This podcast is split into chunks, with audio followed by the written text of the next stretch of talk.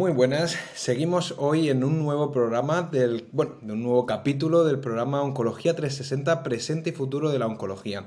Hoy nos acompaña pues un invitado nuevamente especial, a quien, bueno, tengo un cariño bastante, bastante especial. Ella es la doctora Urrizola, además doctora con, con yo creo ya con, categoría, porque recientemente pues has defendido su tesis doctoral en, la Universidad de, Navarra y, bueno, ella es oncóloga médica, formándose en la Clínica Universitaria de, de, Navarra y actualmente pues está trabajando en el Oslo University Hospital en, en Noruega. Bienvenido, Amaya. Muchas gracias, Domingo. Lo que hoy queríamos aquí hablar en, este programa es, bueno, abordarnos los cuidados continuos como el eje longitudinal del tratamiento en la oncología. Entonces, bueno, pues eh, una de las preguntas que, nos hacemos y que queríamos compartir con, el resto de la audiencia es, bueno, ¿qué proyecto, ¿no? En la línea de estos cuidados continuos estás desarrollando allí en, en ese hospital universitario en Oslo. Bueno, uno de los proyectos más importantes en el que estamos embarcados es un proyecto de financiación europea que se llama MyPath.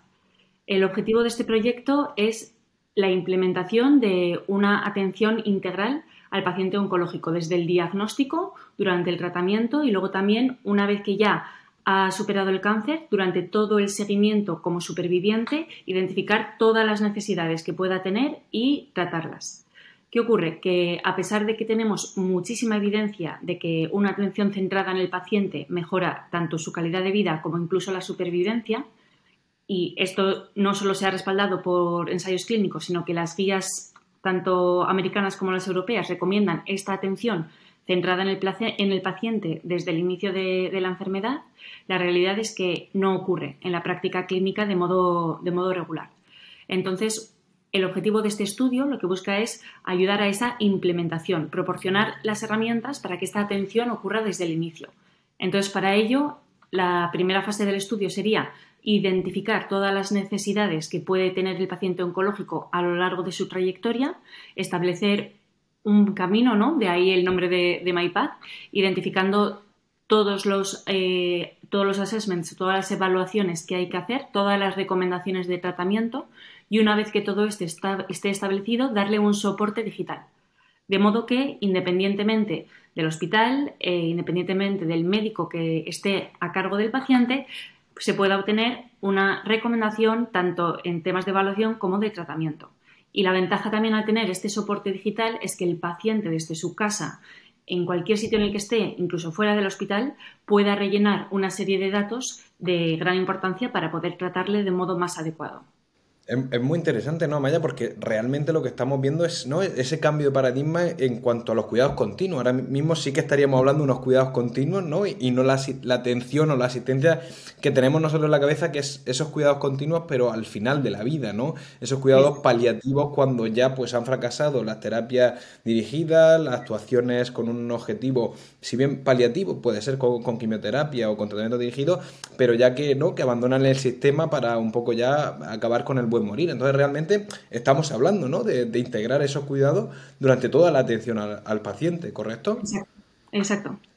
¿Y, por qué crees que es importante esto? Porque claro, es cambiar un poquito ¿no? el, concepto que nosotros tenemos, que yo personalmente, pues cuando me lo contaste me, enamoró, porque es realmente, pues eso, es decir, oye, el, paciente tiene una necesidad a lo largo de toda su asistencia sanitaria y, el proceso, pues eso, un proceso oncológico es complejo desde el inicio hasta el final. Entonces, bueno, pues eh, la verdad que me gustó bastante y, y yo creo que sí que es importante, ¿no? Sí, no, yo estoy absolutamente de acuerdo lo que ocurre es que no es algo a lo que estemos habituados, ¿no? Al final, durante toda la formación como médicos, tenemos esta deformación a identificar la medicina con curar. Y en el momento en el que esto no ocurre, nos frustramos.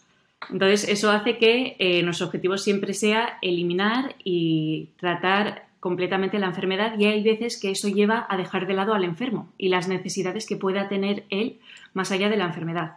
Un poco en esta línea surgió hace muchos años los cuidados paliativos centrados al final de la vida, pero conforme hemos ido avanzando se ha ido descubriendo que esa misma atención al final de la vida puede ser necesaria en diferentes momentos de la enfermedad. Y en el caso del paciente oncológico, ya simplemente aunque el diagnóstico sea en un estadio precoz y el objetivo sea la curación y el paciente quede curado, es un paciente que ya nunca va a volver a ser el mismo. No es lo mismo que si tú te caes, te rompes un brazo, te ponen una escayola y te reincorporas a tu vida como si nada hubiera pasado. Al final, el diagnóstico de un cáncer te paraliza la vida completamente. Tienes que parar el momento en el que estés, te tienes que centrar en el tratamiento, ya sea cirugía, quimioterapia, inmunoterapia, terapias dirigidas, cualquiera de las opciones que tengamos hoy en día. Y es probable que pueda quedar alguna secuela, ya no solo física, sino también desde el punto de vista emocional. Entonces, eso abre una cantidad de necesidades que hay que evaluar que en una consulta de escasos minutos, en los que gran parte del tiempo se centra en el tratamiento de la enfermedad, no quede hueco para esa atención tan necesaria para el paciente. Y es algo que Perdona, que te, que corto. no, no, totalmente. Es que, vamos, me, encanta porque precisamente hemos tenido aquí en, en otro de los programas de, de este, bueno, no todos los episodios de este, de este programa estuvimos hablando, bueno, de la resiliencia, de cómo gestionábamos la frustración de muchas veces no ser capaces, ¿no? De, de darle todo el tiempo que necesitábamos los pacientes para trabajar otros aspectos que son igual de importantes para el paciente, pero que muchas veces, pues por las propias herramientas que tenemos de atención sanitaria, pues no, no disponemos. Entonces, claro, realmente esto viene a, a, suplir una carencia real, ¿no? Que, que, que existe actualmente, que es abordar al paciente y a su enfermedad desde un punto de vista longitudinal, con muchas más herramientas, eh, ofreciéndole no, porque muchas veces lo que tú dices, la etiqueta de paciente oncológico pesa mucho. Y, es una, una, etiqueta de la cual no te puedes desprender, de la cual no tienes siempre esa, eh, esos miedos, esa inseguridad, esa angustia, cualquier elemento no le, busca una relación y es muy muy complejo el, abordarlo pues en la práctica clínica habitual y sobre todo con lo que tú dices, que ya no estamos hablando solo de cuidados paliativos al final de la vida, sino que ahora mismo estamos hablando de una oncología ¿no? que es capaz de controlar enfermedades, de hacer muchas de las enfermedades crónicas e incluso de, curar algunas, con lo cual ese cambio de paradigma tiene que ir asociado también ¿no? A un cambio en el control y, en los cuidados. Y, bueno, por eso me parece excepcional el, programa en el, que te encuentras y, bueno, yo creo que, va a tener un, un, cambio de, la atención real al paciente oncológico muy, muy buena mi idea era, oye, yo tenía una pregunta, decir, oye, esto eh, nace porque hay diferencias conceptuales, ¿no? En, la atención eh, al paciente oncológico, por ejemplo, en Noruega con España. ¿Tú has visto diferencias en a ese nivel, Amaya? Pues lo cierto es que no. La atención que yo he podido ver en el hospital en Noruega me ha parecido bastante similar a la que se puede proporcionar en un, en un hospital que se pueda encontrar en España. Y al final lo que más hay son diferencias interindividuales. ¿No? He estado pues con unos oncólogos que pueden ser más parecidos a ciertos oncólogos y otros con una atención un poco diferente. Y no depende tanto del sistema, sino muchas veces también del médico que está, que está detrás. Claro, muchas veces que también tenemos idealizado, ¿no? Otros sistemas sanitarios. Yo siempre no hablamos de los países nórdicos, bueno, como ese también no esa culmen de servicios sociales, de asistencia sanitaria, de prestaciones pero realmente eso es así o, es un poco también no esa idealización que hacemos de, de, otros sistemas y al final bueno pues la atención que podamos estar dando en otros países de Europa como puede ser España y que luego incluso quería comparar también con, compañeros de, Iberoamérica si conocían porque yo creo que sí que hay o, eso lo, he percibido yo en, el ejercicio de, nuestra especialidad que existen diferencias culturales no en cuanto a la, aceptación del proceso vital de la muerte no yo siempre he dicho oye pues mira a mí he visto cómo la gente de países más nórdicos o los anglosajones tienen un concepto distinto. Ellos directamente te piden doctor, pero dígame, me voy a morir, ¿sabes? ¿no? Plantean una realidad mucho más eh, pues eso, empoderándose ellos mismos, con una familia un poquito más de apoyo, pero en base a que el paciente es él y el que toma las decisiones. No sé si eso ha sido tu consciente o, o has visto esas diferencias también. Desde el punto de vista cultural, sí que eh, me llevé la primera sorpresa cuando conocí a los, noruegos y es que me los imaginaba mucho más fríos, mucho más distantes, eh, completamente opuestos casi a una, a una, cultura como puede ser la española, más mediterránea.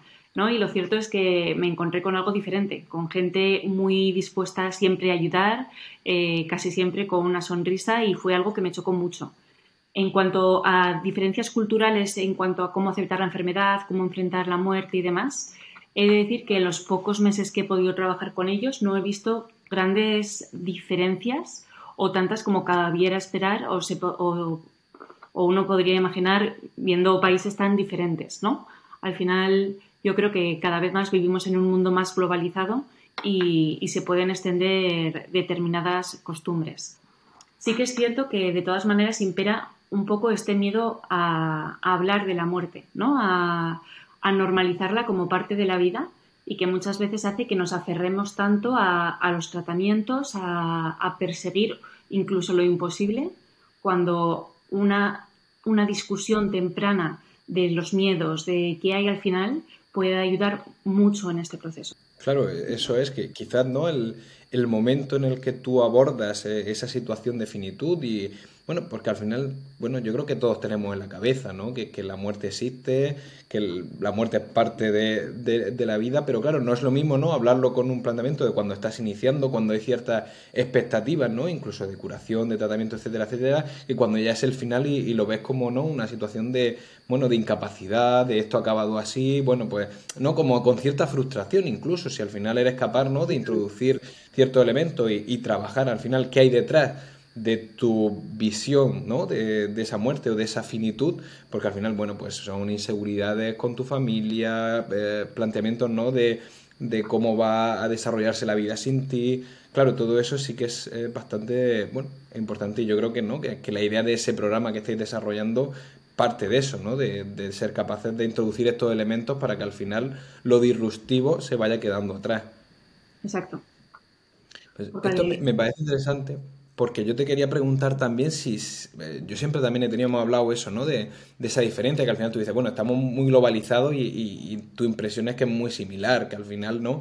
Pues los conceptos son similares. Pero yo siempre he tenido también la, percepción de, que en Iberoamérica la, muerte se, vive diferente. Por ejemplo, en, México, yo tenía mi, compañera y recuerdo compañeros que hicieron pues eh, su parte de, rotaciones allí y me lo decían, dicen, amigo, y es que sea, el concepto de la muerte es distinto. ¿Tú crees que eso es así? ¿Que, que ahí sí que puede haber esas diferencias? ¿O culturalmente ayuda a, luego poder enfocar o enfrentarse a, a, estas determinadas situaciones que nos confrontan con la muerte? Sí, de decir que igual mi contacto con Iberoamérica no ha sido tan cercano, sí que he tenido la oportunidad de trabajar eh, precisamente con un residente de oncología de México que estaba centrado en cuidados paliativos, que vino a rotar a mi hospital, y con otra compañera suya que también vino. Y la impresión era que el trabajo que ejercían ellos era de mucha mayor cercanía con el paciente y sobre todo en la, eh, de mayor visita al domicilio, mayor contacto con la familia. ¿no? Se vivía todo de modo más intenso y creo que también se verbalizaba mucho más la presencia de la muerte, de lo que podemos hacerlo en, en España. Yo creo que eso al final hace que la atención pueda ser diferente, sin duda. Total, ¿no? Es el, ser consciente de, la realidad y no evadirla o incluso no el, que nos pasa mucho, las conspiraciones del silencio, que se da muchas veces la atención al paciente con cáncer y, el entorno familiar, que, ¿no? Que, que, muchas veces pues te hacen a no ser capaces de expresar todo aquello que, bueno, que consideras que puede ser bueno para incluso pues eso, organizarte y ser capaz de, dar la mejor atención en, en esos momentos. Yo, eh, bueno, ya un poco para acabar, porque se nos está acabando el, tiempo, eh, me gustaría hacer una última, última par de, preguntas. Eh, la pregunta es, ¿esta atención de los cuidados continuos, crees que es imprescindible que, sea liderada por el oncólogo clínico? ¿Cómo considera el papel de, este oncólogo en, la misma? Y, y, bueno, pues ¿consideras que puede haber otros agentes implicados? Pues yo creo que reconociendo que soy oncóloga clínica, ¿no? Y que al final me he dedicado a esto estos años y igual comparando con otros compañeros que pueden tener un contacto diferente con el paciente, fundamentalmente porque el objetivo de otros compañeros es la curación, suele quedar más de lado esta identificación de los síntomas, ¿no? Entonces, actualmente, por mi experiencia y lo que he visto en el sistema sanitario de España, creo que la labor de mayor peso la tiene que tener el oncólogo, pero esto puede ser puede variar de hospital a hospital y sobre todo puede ser muy diferente en los diferentes países. De hecho, eh, uno de los motivos o algo de lo que estamos persiguiendo dentro del proyecto del que hemos hablado antes, de MyPath, es identificar qué hay que hacer sin señalar la persona que tenga que hacerlo. De modo que cualquier persona que tenga los recursos, los conocimientos adecuados pueda actuar sin necesidad de depender de otra persona, ¿no? De modo que eh, puedas tener esa guía de actuación sin que, sin que encajones o, comprometas todo en una única persona. Yo creo que eso es lo importante, tener claro qué es lo que hay que hacer y en cada hospital, en cada entorno, identificar cuál es la persona que debe coordinar un poco todos los esfuerzos. Genial, o sea que probablemente no ese liderazgo sí que podría ser el, el oncólogo clínico, ¿no? Por esa, lo que hemos hablado, esas competencias, el, ¿no? el abordaje que tiene dentro de su formación de todo el aspecto y esa longitudinal, yo mucha longitudinalidad en la atención al paciente con cáncer, yo muchas veces se lo digo a los pacientes, digo, mira, nosotros somos los especialistas, ¿no? Que somos capaces de ver un poco más allá de, pues simplemente un cáncer, una dolencia en un momento determinado, si no sabemos de dónde venimos, hacia dónde vamos y qué es lo que podemos ofrecerte en cada momento. Yo creo que en ese sentido, ¿no? Lo, que tú has dicho, el ofrecerle eh, esa visión del camino, del, del path que, va a recorrer el paciente, pues creo que es clave, pues eso, ¿no? El liderazgo del oncólogo y, un poco eso, lo que tú dices, al final, probablemente en base a conocer qué es lo que hay dentro de ese camino, se puedan ir delegando funciones y trabajar todos los especialistas bajo un mismo patrón. Pues sin más, Amaya, muchísimas gracias. Creo que bueno, hemos acabado el, tiempo, se nos ha pasado nuevamente rapidísimo. Te agradezco un montón que hayas compartido pues estos ratillos, este ratillo con, nosotros y, bueno, pues eh, espero que nos podamos volver a, coincidir en, un futuro, que nos vayas contando cómo va ese desarrollo de ese proyecto, que sea el inicio ¿no? de, un cambio real en la atención a un paciente oncológico a lo largo de, su proceso oncológico y, lo dicho, un millón de gracias a Maya y, y un saludo.